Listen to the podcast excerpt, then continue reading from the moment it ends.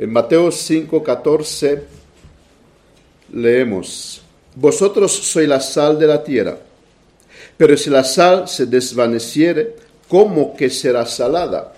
No sirve más para nada, sino para ser echada fuera y hollada por los hombres.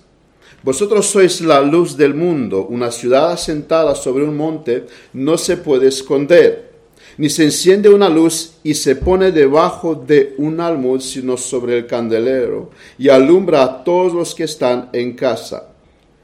Así alumbre vuestra luz delante de los hombres, para que vean vuestras buenas obras y glorifiquen a vuestro Padre que está en los cielos. De las palabras de nuestro Señor, siete son las que se repite en, los, evangélicos, en los evangelios. Eh, Juan no, no, no, no, nos relata ninguna parábola. En los primeros tres evangelios hay siete de estas parábolas que son repetidas. Pero lo que hoy nos ocupa es la única que tiene una peculiaridad aparte. No solo que se repite dos veces, sino que Jesús la está diciendo en tres ocasiones. Lucas nos lo relata, por ejemplo, en dos ocasiones y no son en el entorno del sermón, del sermón Sermón del Monte. Es decir, la escritura nos relata cuatro veces esta parábola. Y no digo porque es importante, porque si digo esto, resultaría que las demás no serían tan importantes. Las demás también lo son, sino que Jesús nos quiere subrayar eh, un aspecto que nosotros, los cristianos, no debemos perder de vista. Es muy fácil olvidar cuál es nuestro propósito aquí en este mundo. Como cristianos podemos deslizarnos hacia un territorio inapropiado y olvidar cuál es nuestra identidad. Por eso es necesario que nuestro Señor se enfoque y nos recuerde y nos recuerda a nosotros sois las, la luz de este mundo. Un ejemplo para que entendamos un poquito lo que quiero decir. Esta semana, eh, eh, en donde yo trabajo, en la obra se nos olvidó cerrar el agua, eh, la general. Y mira que el jefe no lo recordó, cerrar el, el agua. Y por la noche hubo una avería y, lo, que hemos, lo, que, lo que ha pasado se han inundado el piso de abajo y el otro de más abajo. Un desastre. Es normal que el jefe se enfade. Y mira que no lo recordó.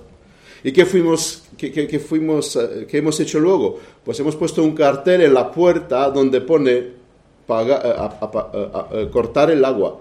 Es que se nos olvida, somos seres humanos y se nos olvidan las cosas y por eso se nos tiene que recordar. Jesús como que está diciendo, recordad, recordad cuatro veces en los evangélicos, en los evangelios, sois la luz de este mundo. El texto que tenemos por delante, como había dicho, está en el contexto del sermón del monte. Mateo empieza con las eh, bienaventuranzas. Jesús está describiendo ahí cuál es el carácter de un hombre cristiano, de un hombre temeroso de Dios. Y después de esto, Él va y da un paso más adelante y nos describe cuál es la función de este hombre en el mundo que nos ha tocado vivir. Es decir, ¿qué son los cristianos? Y la parábola nos da esta respuesta. Uno de los motivos por el cual Dios, cuando nos salvó, no nos llevó a su gloria, donde estaríamos muchísimo mejor, es porque Él tiene que hacer algo con nosotros aquí. Tenemos un propósito un principal propósito, tenemos una misión y es esto de lo que, Jesús está hablando en esta parábola. Jesús compara a sus discípulos con eh, una luz y no una simple luz, sino la luz. Esta es la única luz, no hay otra, no existe otra. Y qué privilegios se nos han dado a nosotros de ser la única luz que este mundo posee ¿Te das cuenta a lo que fuimos llamados? Somos la única luz que este mundo la, necesita.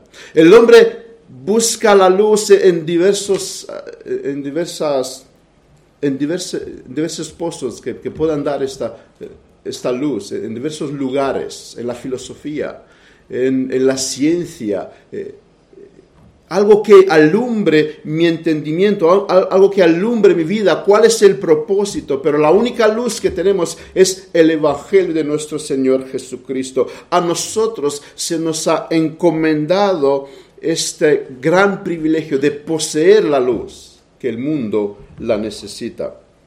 Nosotros, está diciendo nuestro Señor, somos la luz del mundo. Ahora, ¿no es Jesús la luz del mundo? Porque en Juan 8:12 se nos está diciendo Jesús, otra vez Jesús les habló diciendo, yo soy la luz del mundo. ¿No es Jesús eh, eh, la luz del mundo? En fin, ¿en qué quedamos? ¿La luz del mundo es Jesús o la luz del mundo son los discípulos, los cristianos, como acaba de decir esta parábola? Y la respuesta es sí, como diría nuestro amado pastor Sugel. Y no hay una contradicción. Porque Jesús habita en los cristianos y un cristiano es alguien que se asemeja con Jesús. Cuando Jesús se dirige a Pablo en el camino de Damasco, él, le dice, ¿por qué me persigues, Pablo? Pero él no perseguía a Jesús, ¿no? Él perseguía a los cristianos. Pero Jesús se identifica con los cristianos. Porque esto implica que perseguir a Jesús es perseguir a los cristianos. Yo el Padre, una somos, dijo Jesús, y luego Él dice, para que todos sean uno como tú, oh Padre, en mí y yo en ti, que también ellos sean uno en nosotros, para que el mundo crea que tú me enviaste. Yo en mí, ellos en nosotros. Nosotros y la Trinidad. Hacemos un conjunto, si queremos eh, presentarlo de esta manera. Antes Juan escribe, respondiendo a Jesús, les dijo, el que ama a mí, mi palabra guardará, y mi Padre le amará, y vendremos a él y haremos morada en él. Por esto Jesús es la luz, por esto los cristianos son la luz, porque Jesús y el Padre mora en los cristianos. Así que, amigo ignorante ateo que buscas eh, encontrar que la escritura se contradice, no se contradice. Hay que estudiarla, hay que entenderla.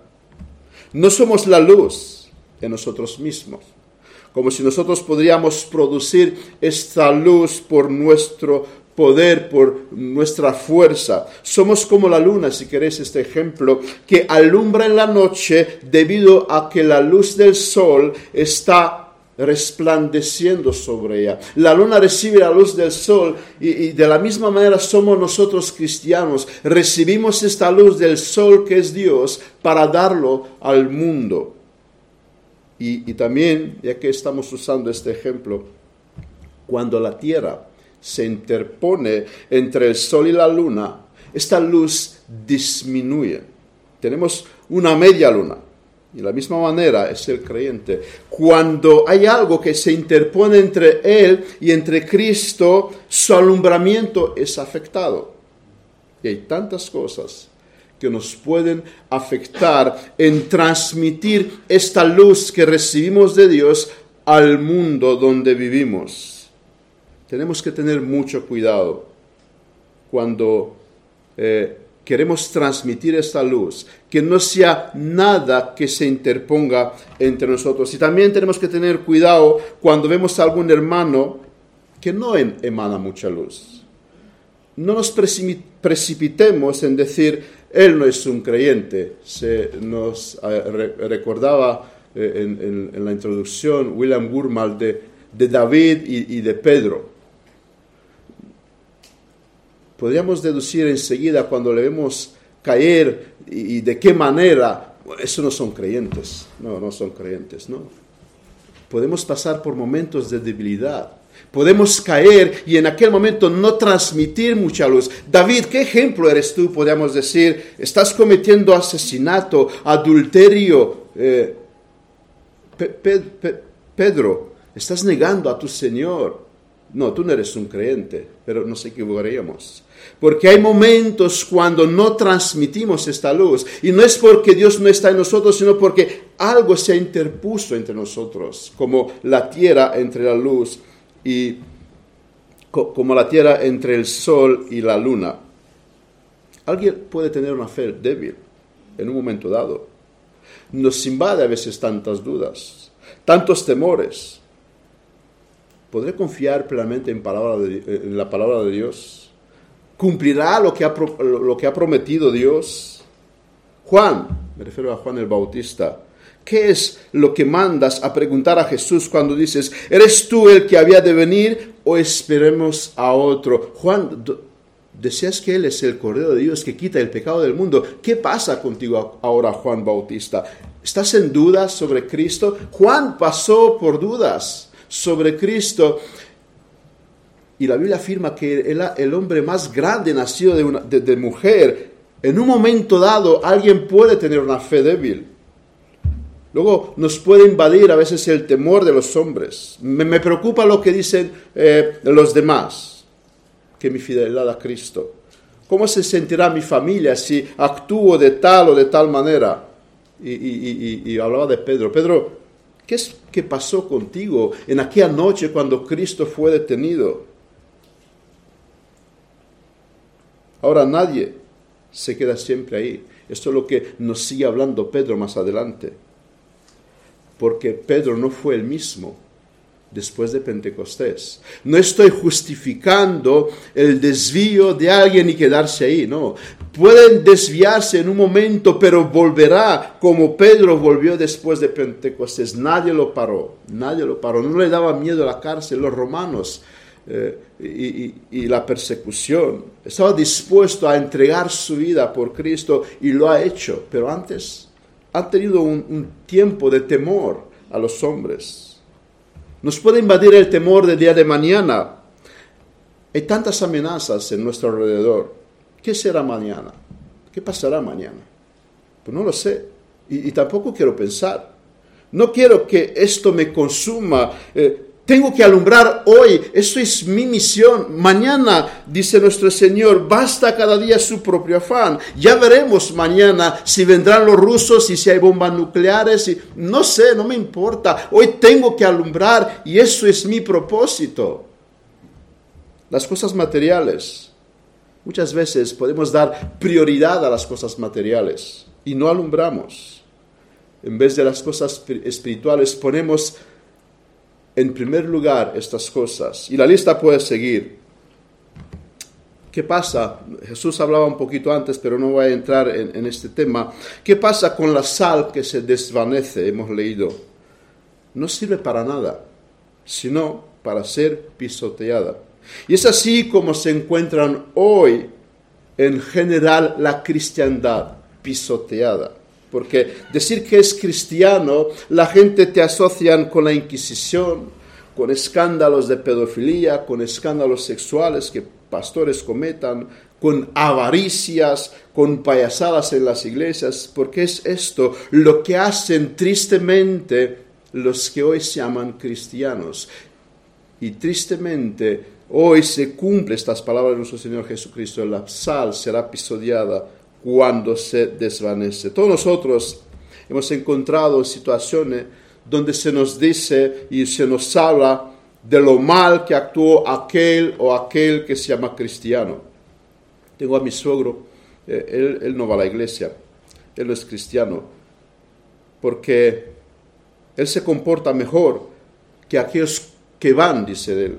Y tengo que darle razón, conociendo a aquellas personas conociendo aquel pueblo, aquella iglesia, una iglesia legalista. Él se cree mejor que ellos. La sal se desvaneció. Por lo tanto, amados hermanos, tenemos una labor muy difícil. Ahí donde Dios nos ha puesto, tenemos que demostrar que hay excepciones, que hay cristianos que no son como la mayoría, que siguen siendo sal que no se ha desvanecido. A esto fuimos llamados. Porque por el otro lado existe la iglesia invisible de Cristo, la esposa que es vestida de hino lino. Ella permanece de pie, Cristo la está purificando. Aunque hoy el panorama es muy decepcionante en cuanto a la iglesia hay buenas noticias. Elías, pensaba que estaba solo. ¿Y que le está recordando Dios? Bueno, que, que le está diciendo Dios? Hay siete mil que no doblaron sus rodillas a Baal. Somos llamados en este entorno, en este contexto, a, a pertenecer a estos siete mil que no doblaron sus rodillas. No nos asustemos, hermanos. El león ruge, quiere desanimarnos. No olvidemos, hoy día Dios tiene a un pueblo fiel. Tratemos de ser encontrados pertenecientes a este pueblo fiel. Hoy me voy a detener a hablar sobre esta parábola, la lámpara debajo del almud, y veamos tres aspectos. En primer lugar, veamos el panorama, que es el mundo en la oscuridad. El mundo está en la oscuridad. En segundo lugar, el, acontecimiento. Los discípulos de Cristo son la luz que Dios enciende. En el último lugar, ¿cuál es el efecto? El mundo no quiere recibir la luz. Así que en primer lugar, el panorama. El mundo está en oscuridad. Esta, esta parábola, Jesús aquí está afirmando una gran verdad. El mundo está en oscuridad. Veamos, vamos por un momento y vamos a hacer un ejercicio y vamos por un momento a imaginarnos que estamos en los tiempos de Jesús. Vamos a ponernos por un momento en la persona de un soldado romano, no rumano, no, es lo mismo. Yo soy rumano, pero no romano. No es judío, él no es judío. Él, está ejerciendo ahí su, estadio como militar, como soldado. Y ahí nos topamos por primera vez con la enseñanza judía. Digamos que él viene de Roma, fue mandado ahí por el ejército romano, llega a Judea y ahí se topa con la enseñanza judía que enseña que hay solo un Dios y que se reveló y les habló solo a los israelitas. Escuchamos en este contexto donde estamos que el César, el hombre con, eh, con el poder más grande del imperio, que es considerado como un Dios, no es Dios, y que en vano es nuestra adoración a los dioses que tenemos ahí en Roma. Nos entraría risa. Y más cuando un día nos encontramos con un maestro que dice ser el Hijo de Dios, que dice ser el Salvador del mundo, pero este, este personaje ni siquiera es recibido por los judíos. Y lo escuchamos un día afirmar que sus discípulos serán la luz del mundo. Si hubiera dicho Judeas, puede que ya, ya, era mucho la luz de Judea, pero él dice la luz del mundo. Esto ya es el colmo. Y en aquellos tiempos, como sabemos, no contaban con periódicos, ni con radio, ni con televisión, ni con internet. Con razón su familia, la familia de Jesús, pensaron por un momento que Cristo se salió de sí. O sea, era loco. ¿Quién da credibilidad a uno así? Que se levanta incluso en contra de la religión de aquellos tiempos, de aquellos religiosos de, este, de este poblado de Judea, de este territorio de Judea, de este pueblo que tiene una religión aparte. Uno así, si somos el soldado romano, es para ser tratado con la mayor ignorancia. No es digno de ser tomado en cuenta. Y no había absolutamente ninguna duda en el día cuando lo vemos sin defensa en manos de Pilato y luego colgado en la cruz. Y así sería si las cosas se detuvieron ahí. Un hombre que no hay que darle la mínima importancia. Pero Jesús está haciendo unas afirmaciones que provocaría escándalo. Sus palabras eran muy atrevidas. ¿Quién tomaría en cuenta sus palabras en este contexto? Si somos el soldado romano, jamás. Pero este maestro, por otra parte, hace milagros como ningún otro. Enseña como ningún otro. Resucita muertos. Y no puede ser acusado del pecado. Luego, hace anuncios tremendos que su mensaje llegará en todo el mundo y que sus discípulos serán la luz de este mundo. Al ver esto, como soldado romano, puede que nos quedamos un poco con dudas al ver su obra, sus acciones. Hombre, hacer milagros ya no lo hace cualquiera. Ahora, suponemos que este soldado romano es aquel que estaba al lado de la cruz. Vemos lo sucedido. Escuchamos sus palabras. Padre, perdónalos porque no saben lo que haces. Vemos cómo se preocupa por su madre, encomendándole al, al apóstol Juan. Vemos la bondad en sus ojos cuando se dirige al otro ladrón arrepentido. Todo esto en plenas facultades.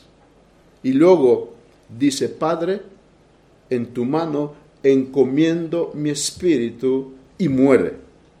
Enseguida muere, antes de tiempo, porque los crucificados solían pasar incluso días eh, sin perder la vida.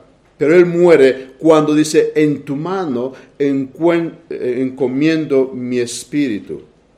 Y entonces se produce un terremoto y una oscuridad. Y si somos ese romano que vemos todo esto que sucede, empezamos a cambiar de opinión y decimos, en verdad, este era el Hijo de Dios.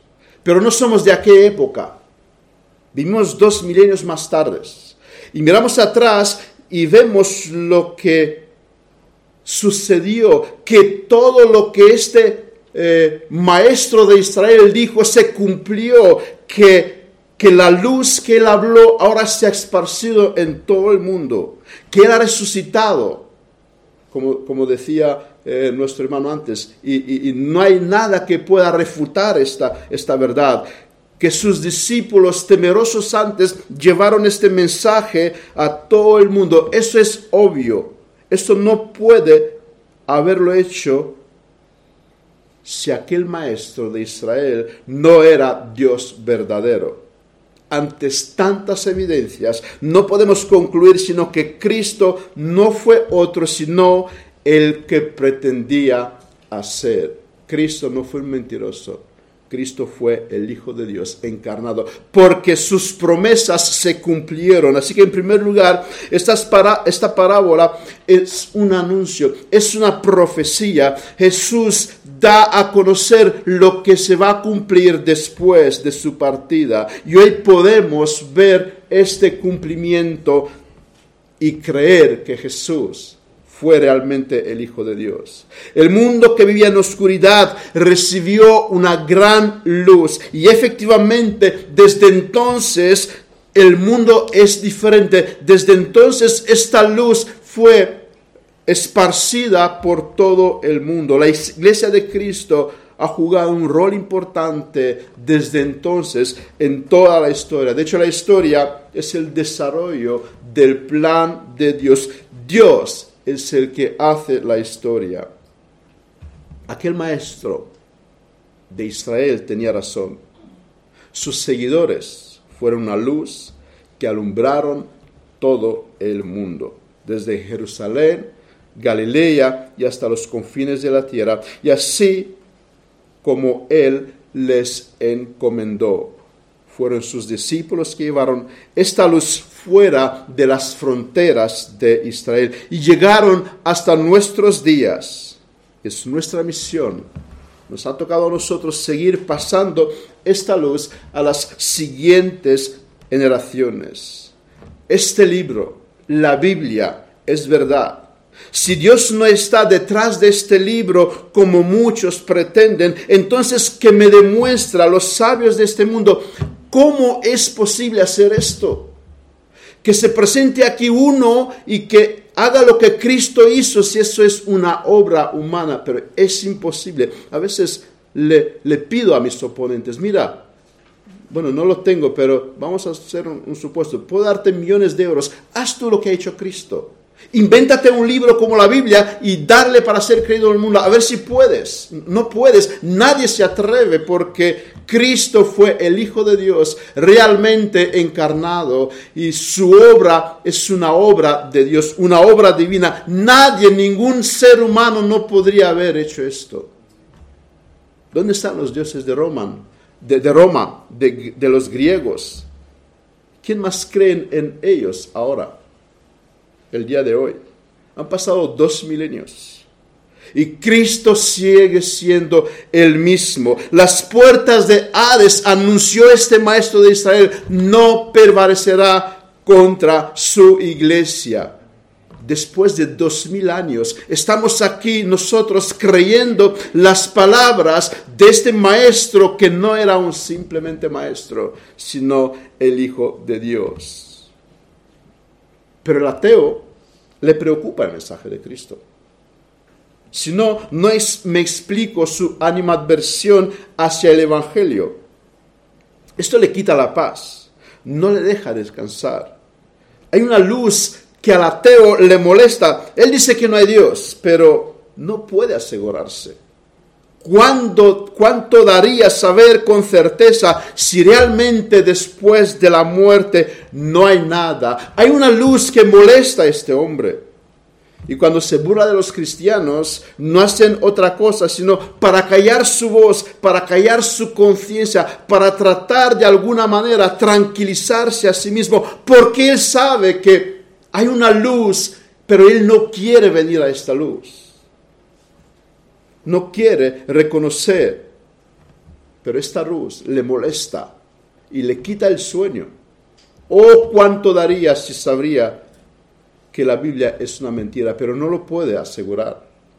A los hombres le incomoda el Evangelio, le molesta oír, no quieren que les hables. Por esto siempre el mundo ha querido acabar con el cristianismo. Nos está molestando. Esta luz nos, nos da en los ojos y nos molesta. No queremos que exista. Si un vegano dice que comer animales está mal, eso no preocupa a nadie. Pero si un cristiano dice que abortar es un crimen, la conciencia de los que lo hacen se turban. Sabe que es así, sabe que está haciendo algo mal. ¿Por qué? Porque el cristiano le está transmitiendo una luz que le molesta. No así. El vegano que dice no puedes comer los animales porque ellos también son seres vivos. Bueno, esto no molesta a nadie. Vale, pues tú quieres vivir así, pues viva así. Como esto, con esto no hacen otra cosa que demostrar que están en las tinieblas y aman estas tinieblas y aborrecen la luz. Pero en segundo lugar, esto no quiere decir que el mundo ya no sería oscuro si la luz vino al mundo. Eh, dice 1 de Pedro 2, 9. Mas vosotros sois linaje escogido, real sacerdocio, nación santa, pueblo adquirido por Dios, para que anunciéis las virtudes de aquel que os llamó de las tinieblas a su luz admirable. Se nos dice que cuando fuimos convertidos, lo que pasó es que fuimos llamados de las tinieblas a la luz. El mundo y el hombre sigue en oscuridad. Pero cuando uno abraza el Evangelio, puede ver que existe una luz. De repente se da cuenta que hay una luz. Un cristiano entonces vas a ver más que todos los filósofos que siguen buscando el propósito de la vida. Sigue buscando por qué estamos aquí, qué, significa la vida. El hombre pudo domar bestias, pero no sabe cómo educar a sus hijos. ¿Por qué? Porque sigue estando en la oscuridad. Protege más al águila real que la vida humana. ¿Por qué? Y los cristianos sabemos que eso no tiene que ser así. ¿Por qué? Porque tenemos la luz, que ellos no la tienen. Siguen buscando, siguen estando en la oscuridad. Todavía siguen indagando cómo apareció la vida. Y cuando eh, sacan una conclusión, aparece algo que contradice esta teoría y sigue buscando, y sigue buscando y sigue diciendo una cosa y, después de 10 años otra cosa, porque siguen estando en la oscuridad. Pero cómo cambió todo cuando uno es alumbrado por el Espíritu Santo. De repente todo tiene sentido. De repente entiende cuál es el propósito de la vida. Y si abraza las doctrinas de la gracia, ni te cuento cuánta luz recibe uno que recibe el Evangelio. Su búsqueda del sentido de la vida llegó a su fin. Todo ahora encaja. Él tiene la luz, él tiene la tranquilidad de haber encontrado la única luz, que es Cristo, que es Dios, que es su Evangelio. Ya no busca más, ya no tiene más preguntas, porque el Evangelio se lo revela. Vosotros sois la luz del mundo. Esto quiere decir que el mundo está en oscuridad. Esta afirmación no lo he hecho yo, un pastor, un sacerdote, el Papa. Esto lo ha hecho la segunda persona de la Trinidad, Jesucristo. Y la gran realidad que el hombre no se da cuenta ni reconoce es que vive en una oscuridad. El hombre cree que ve, pero no ve. Y esto explica sus fracasos a través de la historia, las interminables guerras, los regímenes de todos tipos con sus dictadores, las religiones de todo tipo, la Inquisición. Todo esto demuestra el mundo está en la oscuridad. Y si vivimos a nuestros días, ¿cómo es posible que el aborto no sea considerado un crimen? Que hoy asistamos a una exterminación de bebés en el seno materno de sus propias madres. Es la oscuridad. El mundo está en la oscuridad. ¿Cómo es posible que hoy no se sepa que es una mujer y que es un hombre? La oscuridad. ¿Cómo, ¿Cómo, es posible hablar de un matrimonio de dos hombres o de dos mujeres? ¿Cómo se explica esto? ¿Es que gente puede hablar de esto? La oscuridad.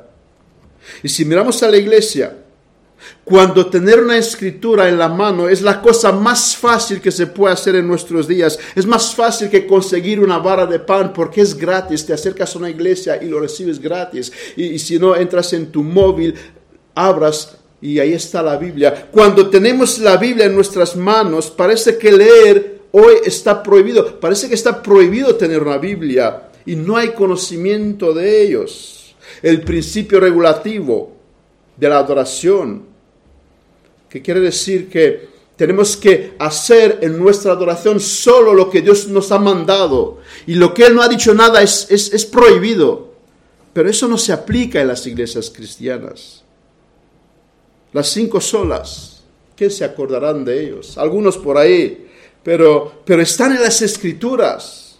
Los mandamientos de Dios son sustituidos por mandamientos de los hombres. Este verano estuve en mi país. Décadas atrás ahí los protestantes eran una luz para este país, pero hoy me he dado cuenta de una terrible realidad. No son casi nada lo que eran antes y son casi igual que los demás. Son protestantes por cultura, por inercia y no son porque han visto la luz en las escrituras, se han arraigado en la escritura, sus prioridades son las cosas de este mundo. Glorificar a Dios, ¿qué es esto? No, yo, tengo que vivir mi vida, tengo que, hacer lo que tengo que hacer y glorificar a Dios. Eso es el panorama de nuestros días, oscuridad por doquier. Y no debemos sorprendernos porque Dios, Cristo, nos lo advirtió. La oscuridad no existe, sino la oscuridad en realidad es falta de luz, explicaba Albert Einstein. Y es así como se presentan las cosas. Dios es luz y, ahí donde no hay Dios hay oscuridad. Y es así como se encuentra cada lugar, sea nación, sea familia, sea individuo, donde no hay Dios, una oscuridad. En un mundo oscuro, aún así, Dios muestra su misericordia y enciende una luz. Él podría haberlo dejado así, que perezca, pero Él es un Dios de misericordia él se complace en alumbrar a los que andan en tiniebla. Esto nos lleva al segundo punto, el acontecimiento. Los discípulos de Cristo son la luz del mundo que Dios enciende. La palabra nos habla de una luz que se enciende y que está puesta en el candelero para, para alumbrar en la oscuridad. Se nos dice que esta luz son y somos los discípulos de Cristo. Uno de los propósitos principales de los creyentes es traer luz en un medio de oscuridad. ¿No? Todos nosotros estamos aquí porque hemos creído el Evangelio que nos fue predicado por los hombres. Dios pues puso a nuestro lado personas que nos alumbraron y ahora somos nosotros que debemos alumbrar a otros. Dios estableció que esto funcionase así. No, Dios no va a venir del cielo a predicarte el Evangelio. Va a ser los cristianos, va a ser a, a quien ellos han encomendado. No tenemos todo, no tendremos todo la misma potencia. Algunos alumbrarán 300 lúmenes. Si no sabes qué es lúmenes, yo tampoco lo sabía hasta que preparé este sermón. Eh, es así como se mide la intensidad de la luz. Bueno, algunos lo saben. Lúmenes es, es la forma de medir la intensidad de la luz. Unos pueden alumbrar 300 lúmenes, otros 500, otros 700. Puede que no tendrás el ministerio de Spurgeon. Dios no te ha llamado a esto que alumbres a miles y miles, pero tendrás a tus hijos, tendrás a tu marido inconverso, a tu esposa inconversa, a tus compañeros de trabajo, el entorno donde Dios te ha puesto. Tu deber, tu misión es alumbrar. Dios encendió una lámpara a través de ti. El soberano te hizo una luz pequeña en una habitación y no eh, un candel un candelabro donde entran miles. Eso, eso, eso está en su soberanía. No te preocupes. Pero lo que tú tienes que hacer ahí es alumbrar. Si son dos, como son cinco, como son mil. Joven y niño que me escuchas, Dios encendió una luz en tus padres. Y tú tienes mayor responsabilidad si rechazas esta luz. Pero mira la misericordia de Dios. Si Él te ha dado padres cristianos, es porque tuvo más misericordia de ti que los demás, que hoy eh, no saben ni siquiera nada de casi de la escritura. El propósito de la luz es alumbrar a cuantos entra en la habitación. No está en nuestras manos hacer que los hombres entren, pero sí está en nuestras manos alumbrar a estas personas. Somos una, iglesia pequeña, no somos grandes. Y nuestra preocupación no es cómo convertirnos en una iglesia más grande, sino cómo alumbrar. Eso es el propósito de una iglesia, alumbrar. Y muchas iglesias han perdido de vista este aspecto. Y como el hombre natural ama la oscuridad, y se convirtieron en oscuridad y así traer a aquellos que aman la oscuridad. Sus números han crecido debido a esto, no debido a la luz que hay en estas iglesias. Mira la iglesia tal y tal, ¿cuántos, cuánto ha crecido? Pero ¿cuál fue el motivo? Han habido épocas de avivamiento. Estamos en un tiempo de sequía espiritual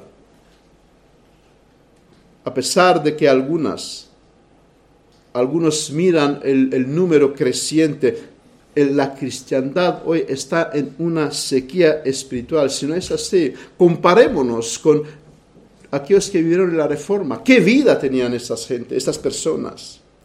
Somos muchos, dicen ellos. Pero si te acercas, escuchas los que ahí se predica, si es que se predica, te das cuenta que no es por la luz, que no es por la luz que se reúnen estas personas. Porque el hombre es un ser religioso, él, tiene que creer algo. La eternidad fue puesta en su corazón, por esto eh, él tiene que abrazar una creencia. Pero escucha sus argumentos de por qué están en aquella o en aquella iglesia. Somos la iglesia verdadera más antigua, dicen los católicos nosotros no somos protestantes, esos que aparecieron hace 500 años debido a un monje, un, monje que, se quería casar. ¿Cuánta oscuridad para decir tal ignorancia? Otros somos el movimiento que más ha crecido en el último siglo. Tenemos lo que los primeros cristianos tenían, los dones milagrosos. Mi padre es pentecostal y una vez invitó eh, a un vecino a la iglesia. Y cuando empezó a orar, empezó a orar en lenguas. El vecino se levantó y salió y nunca más volvió a esta iglesia. ¿Dónde está la luz que tenemos que dar a, nosotros? Si Pablo dice, si la iglesia no interprete que se cae la iglesia, ¿dónde es la luz? Hay una iglesia en Madrid. Y se enorgullece ser la primera iglesia bautista de Madrid. Yo no quería ser miembro de la primera iglesia bautista. Yo quiero ser miembro de la primera iglesia más cerca de la escritura. Dime dónde es y ahí me voy a congregar. Decía Paul Washer, eh, si tú, si, a, a dos horas de conducir es un hospital que puede sanar, que puede curar tus problemas, vas a conducir dos horas porque necesitas de un hospital que trate con tu tu cuerpo. De la misma manera, la iglesia tiene que tratar con tu alma y tiene que ser una iglesia fiel a la escritura. Soy rumano, lo sabéis, y en España somos muchos, y ellos han formado iglesias romanas, donde el culto es en romano. Pero me he dado cuenta que el principal motivo que los une no necesariamente es el Evangelio, sino es el idioma, porque ahí el culto es en romano. Van a estas iglesias porque son romanos, son sus paisanos, no van por la luz. De hecho, eh, si tú hablas con ellos, uno creerá una doctrina, otro creerá otra cosa. Son divididos, pero los une el idioma. No queramos que nos una el idioma, queramos que nos una la luz del Evangelio la luz del Evangelio de nuestro Señor Jesucristo. Y a veces me encuentro con ellos y hablo y, hablo y, observo que ellos están ahí por las relaciones de amistad creadas, porque hay muchos niños y, y los niños pues tienen un entorno muy bonito, actividades, los jóvenes pueden relacionarse, ahí están sus amigos, pero no están por la luz. Las iglesias tristemente han perdido el rumbo, que su misión es de alumbrar, es una ciudad sobre el monte que tiene que ser vista. En este texto, como también en los otros tres paralelos, Jesús nos habla eh, primero de lo que no se hace con una luz que se enciende. Versículo 15. Ni se enciende una luz y se pone debajo del almud, sino sobre el candelero ¿Qué es lo que nos quiere, nos quiere transmitir esta parábola? Lo que Jesús quiere decir es una advertencia. Muchos pretendrán ser luz, pero que no se ve como alumbra. El alumbramiento de Dios no lo ve nadie. El corazón es lo que importa. Mi fe lo ve solo Dios. A mí solo Dios me juzga. Yo no tengo que dar explicaciones a nadie, dicen estas personas. Muy bien, pero si eso es así, traducido estás diciendo, yo soy una luz debajo de almud.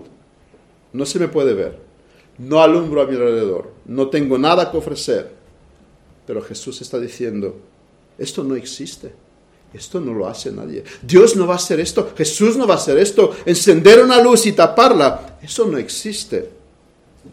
Nadie que enciende una luz la cubre con una vasija cuando Jesús dijo que sus discípulos serán la luz del mundo, afirmaba en primer lugar que ellos serán distintos del mundo. Tú no eres como ellos. Hay una diferencia entre tú y entre ellos. Tu propósito en este mundo es distinto de, ellos. Tus metas son otras. Es esto lo que Jesús acabó de decir en los versículos más adelante en las bienaventuranzas. Este fue el ejemplo de nuestro Señor durante su vida en la tierra. ¿Qué significa ser luz? Observa su vida. Una vida que glorifica al Padre. Él nació como humano, creció como humano, vivió como humano y con todo esto, Él no era de este mundo. Su origen, su carácter, su alejanía del pecado, su santidad. Y de la misma manera somos nosotros los creyentes, somos ciudadanos de otro reino. Esa semana tuve una conversación con un compañero, él es ateo, se enfadó con la empresa y me dijo que ya no le importará el rendimiento y que disminuirá el esfuerzo en su trabajo y lo está haciendo. Yo le dije que en su lugar no podría hacer esto porque mi jefe es Dios. Yo no puedo robar el tiempo a mi jefe, pero Dios es mi jefe. Yo hago las cosas porque temo a Dios que me ve en cada segundo. Los ojos de mi jefe están siempre puestos en mí. Por lo tanto, el cristiano tiene otra manera de hacer las cosas. El mundo está gobernado por el yo. Cristiano está gobernado por Dios. Por esto no podemos hacer todo lo que nos gustaría hacer, todo lo que queremos. El mundo busca satisfacer su interés. El cristiano busca el interés de su Padre, de Dios. El mundo es orgulloso. El cristiano es humilde. El pecado es una virtud. Los hombres se enorgullecen con sus pecados, con lo que han hecho. Cristiano lucha con él, le duele el pecado. El mundo busca la felicidad en las cosas materiales, el cristiano en Dios. Qué triste es observar que cada vez ser cristiano ya no significa ser distinto del mundo. Cuando el cristiano ya no es como debe ser, el mundo lo desecha y cuando rebaja los estándares, cuando no mantiene firme sus convicciones, los de su alrededor concluirán, su fe no es tan importante.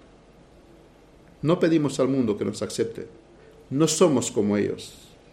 Y es patético ver un cristiano que se comporta como el mundo.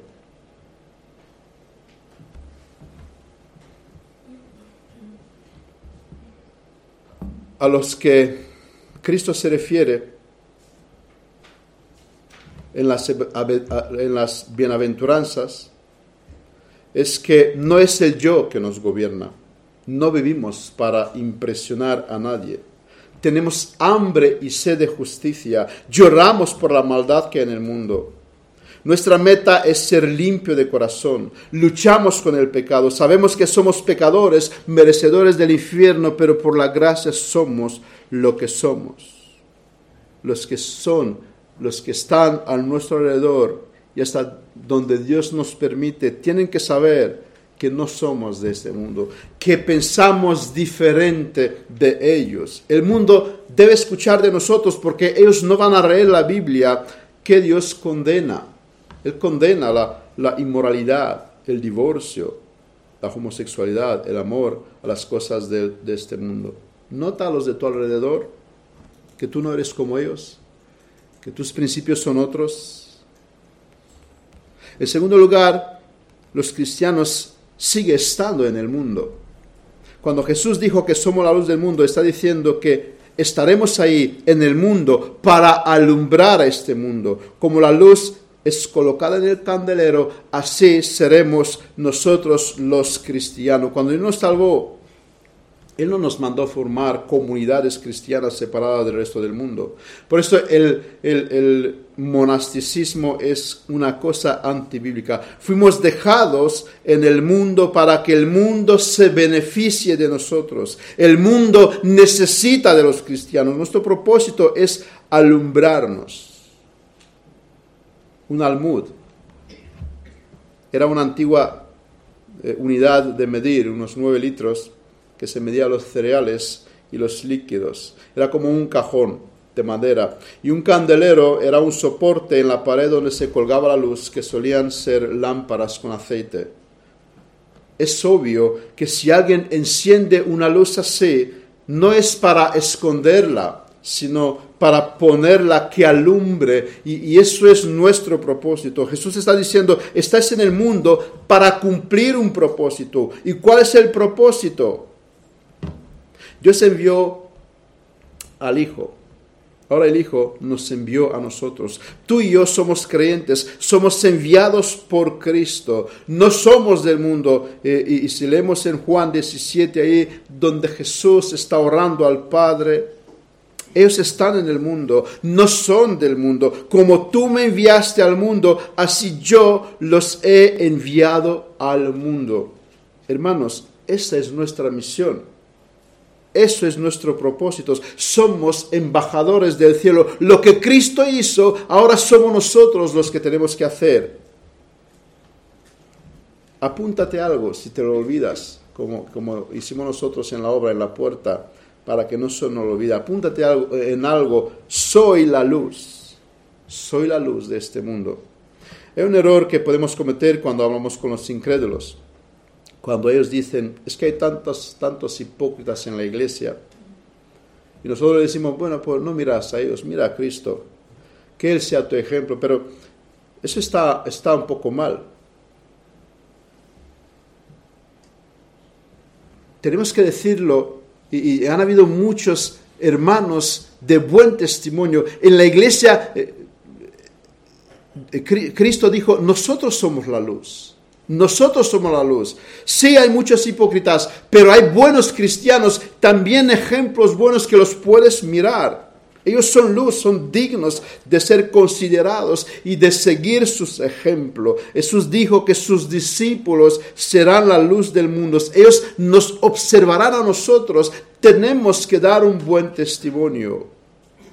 Observa que no se nos manda a alumbrar, se nos dice que somos la luz. Jesús nos pone la identidad, somos la luz. No es porque poseemos, sino que somos, porque somos discípulos de Cristo. Dios te ha puesto donde te ha puesto con un propósito.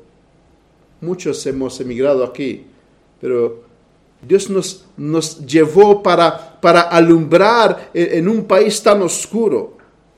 ¿Podrán las personas decir que están viendo en ti una luz? A esto fuimos llamados. No dejes que tu luz sea disminuida con las cosas de este mundo. Richard Burbrand, no sé si habéis conocido, es un, hombre que vivió en Rumanía, en los cárceles comunistas, 14 años sufriendo por su fe. Él cuenta una historia interesante, una vez se encuentra con una mujer y, y le pregunta, ¿cómo has conocido el Evangelio? Ella no sabía que es Richard Burbrand. Un día escuché a Richard Burbrand en una cinta hablando y refiriéndose a su mujer como mi amada esposa, mi querida esposa. Y ella dijo, mi esposo en 30 años nunca me dijo esto. Yo dije, quiero tener la religión de este hombre y entonces soy, soy convertida, quería, quería tener a Dios de este hombre. Por un hombre que mostró luz al su alrededor. Y en el tercer y último lugar, el efecto que la luz produce, que nosotros producimos, el mundo no quiere recibir la luz. Dice Juan 3, 19, y esta es la condenación, que la luz vino al mundo y los hombres amaron más las tinieblas que la luz, porque sus obras eran malas. ¿Cómo recibieron a Jesús, su pueblo? Aquel que hacía milagros, que hablaba con tanta autoridad, que no podía ser acusado de pecado, a la segunda persona de la Trinidad, aquel sobre cual los profetas hablaron en el Antiguo Testamento, sabemos. Cuanto más tú y cuanto más yo. Hermano, prepárate, el mundo no te va a recibir. En Lucas 11 tenemos la misma parábola, pero dicha en un contexto, pero en otro contexto eh, que no es el sermón de monte. Nadie pone en oculto la luz encendida ni debajo del almud, sino en el candelero para que los que entren vean la luz. Un poco más arriba, en este contexto, Jesús, a Jesús se le pedía una señal y le acusaba eh, de eh, sacar los demonios con el poder de Belzebud. Si de él se podría hablar de esta manera, prepárate. El hombre en su estado natural aborrece la luz. Él ama las tinieblas entonces fabricará montones y montones de motivos, de excusas para no recibir la luz. En, este país, en estos días, es de moda decir, no hay Dios. Aunque le trae, traes miles de argumentos, no hay Dios, y así puedo hacer lo que yo quiera. ¿Por qué? Porque amo, amo las tinieblas. Así que no te sorprendas si el mundo te rechaza. Pero si el mundo nos rechaza, ¿Para qué seguimos dando la luz? Por dos motivos.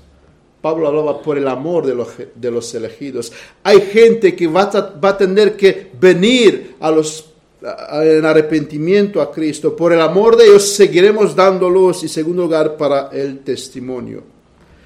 En conclusión, ¿qué nos está diciendo nuestro Señor Jesucristo?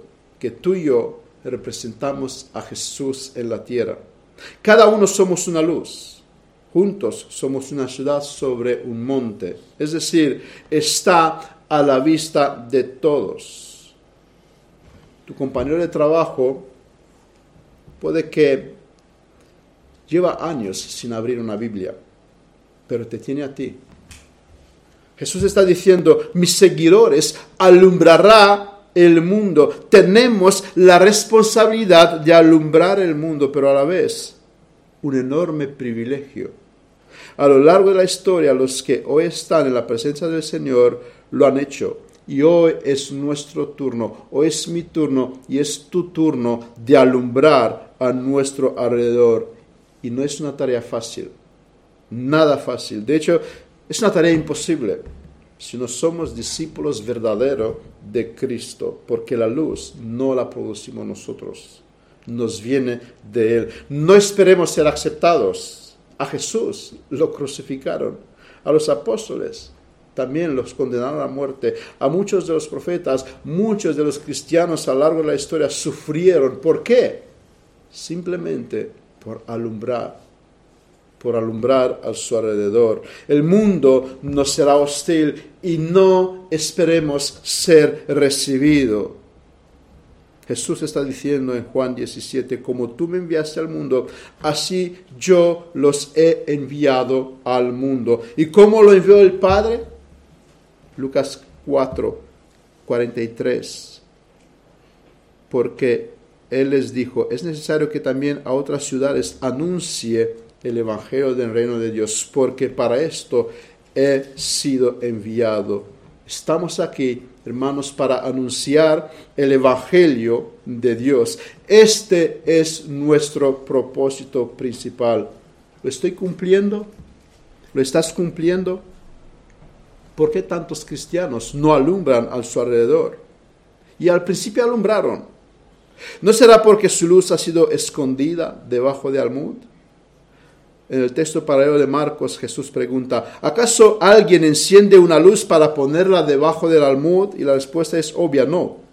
Pero en práctica no respondemos de la misma manera. La luz que tenemos muchas veces nosotros la ponemos debajo del almud de nuestros intereses, de nuestro trabajo, de nuestros familiares, de las cosas materiales, del orgullo. Y esto no debería ser así. ¿Pueden ver los otros que tú eres distinto? ¿Que tú piensas diferente de ellos? La pregunta no es lo que tú piensas de ti. Hitler pensaba bien. Todos piensan bien de ellos. La pregunta es, ¿qué piensan los demás de ti? Terminaré con una cita de Spurgeon que dice, la Biblia no es la luz del mundo, es la luz de la iglesia, pero el mundo no lee la Biblia, el mundo lee a cristianos. Tú eres la luz del mundo. Así que mi hermano, mañana y la semana que viene, el mundo te va a leer a ti. ¿Pueden ver el mensaje de Dios en ti, en tu vida? Ellos no van a leer la Biblia, como, como citábamos a Spurgeon. Ellos te van a observar a ti. Es una misión imposible. Pídele a Dios que te ayude a alumbrar. Si algo se ha interpuesto entre ti y Dios, ven a Él en oración y que Él te ayuda a entender y ver y que quites este obstáculo que te impide alumbrar y que puedas alumbrar y que puedas cumplir tu propósito por el cual Dios te ha puesto en este mundo. Vamos a tener oración. Qué gran privilegio, Padre nuestro, nos has dado de hacer nosotros lo que Cristo hizo hace dos mil años es que es un gran privilegio y a la vez una gran responsabilidad que perdónanos, Padre, que muchas veces hemos descuidado. Muchas veces hemos tapado nuestra luz con el admud y no hemos alumbrado. Perdónanos y ayúdanos a recapacitar y ayúdanos a recordar lo que tú tanto has insistido en la escritura, tanto nos has repetido. Nuestra misión en este mundo es predicar el Evangelio con nuestras vidas, con nuestras palabras, con nuestros ejemplos. Ayúdanos, Señor, y gracias porque hoy, una vez más, nos has recordado tu palabra y nos has hablado. En el nombre de Jesús. Amén.